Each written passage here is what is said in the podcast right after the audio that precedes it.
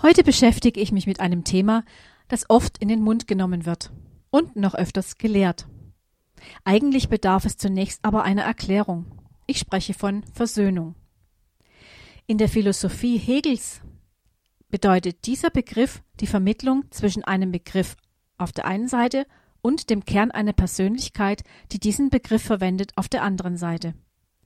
Die Vergangenheitsbewältigung und oder Konfliktregelung ist Inhalt des politischen Versöhnungsbegriffes.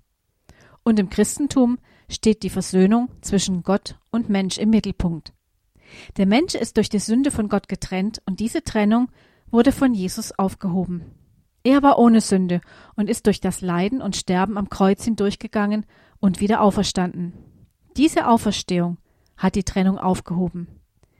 Das wird in der Ostergeschichte deutlich gemacht, als der Vorhang im Tempel zerreißt. Und das berichtet uns Matthäus. Doch wie rutscht jetzt diese Ostergeschichte vom Kopf ins Herz?